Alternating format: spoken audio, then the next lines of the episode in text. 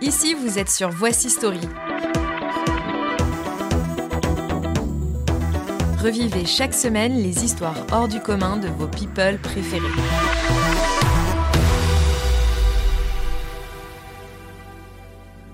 Rarement une série aura été aussi populaire que l'a été. On se souvient tous de cette série, des ados américains dans un lycée qui sont un peu les ploucs de l'école et qui deviennent des superstars puisqu'ils rejoignent la chorale. Donc cette série a connu un succès absolument mondial qui n'a d'égal que la malédiction qui a frappé ce show et quasiment l'intégralité de ses acteurs.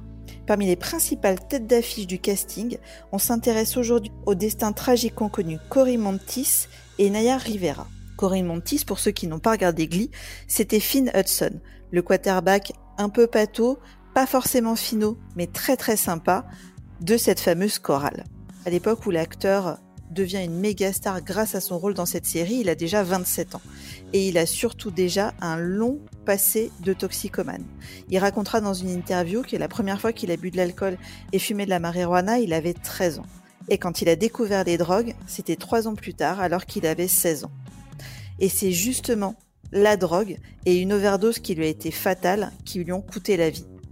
Le jeune homme s'est éteint le 13 juillet 2013 alors qu'il n'avait que 31 ans. Il était dans une chambre d'hôtel, c'est là qu'on l'a découvert chez lui, au Canada, dans la ville de Vancouver. Comme le révélera le rapport du médecin légiste, il a succombé à une overdose, une toxicité combinée impliquant une injection intraveineuse d'héroïne alliée à la consommation d'alcool, du champagne en l'occurrence. Un décès que le médecin légiste classera immédiatement comme étant accidentel et qui malheureusement était presque inévitable puisque pas moins de trois mois plus tôt, le jeune homme était sorti d'une cure de désintoxication, mais qui n'aura visiblement pas réussi à l'éloigner de ses démons. C'est un destin tout aussi tragique qu'a connu Naya Rivera. L'actrice jouait le rôle de la pom-pom girl, un peu peste, mais finalement avec un cœur en or, toujours dans la série Glee. Elle s'est éteinte le 8 juillet 2020 alors qu'elle n'avait que 33 ans.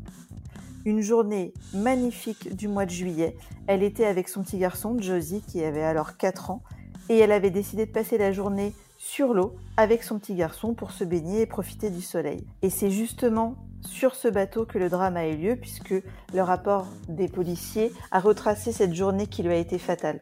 En réalité, ce qui s'est passé, c'est que Naya Rivera était donc sur cette embarcation avec son petit garçon qu'ils ont décidé d'aller se baigner.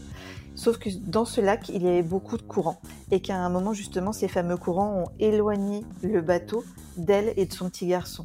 Elle s'est alors lancée dans une lutte de toutes ses forces pour pouvoir récupérer l'embarcation et mettre son fils en sécurité sur ce bateau. Et elle s'est tellement battue pour pouvoir mettre Josie en sécurité, justement, qu'en fait, elle a mis toutes ses forces dans cette bataille et elle n'a pas réussi, elle, à remonter sur cette embarcation. Elle est décédée noyée, à bout de force.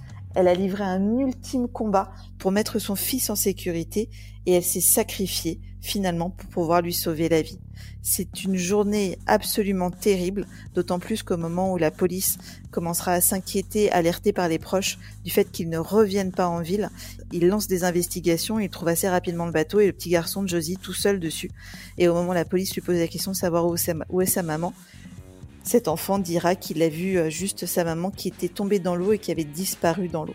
L'issue absolument tragique d'une journée qui avait parfaitement bien commencé et l'amour incroyable d'une mère qui a payé de sa vie le fait de sauver celle de son fils.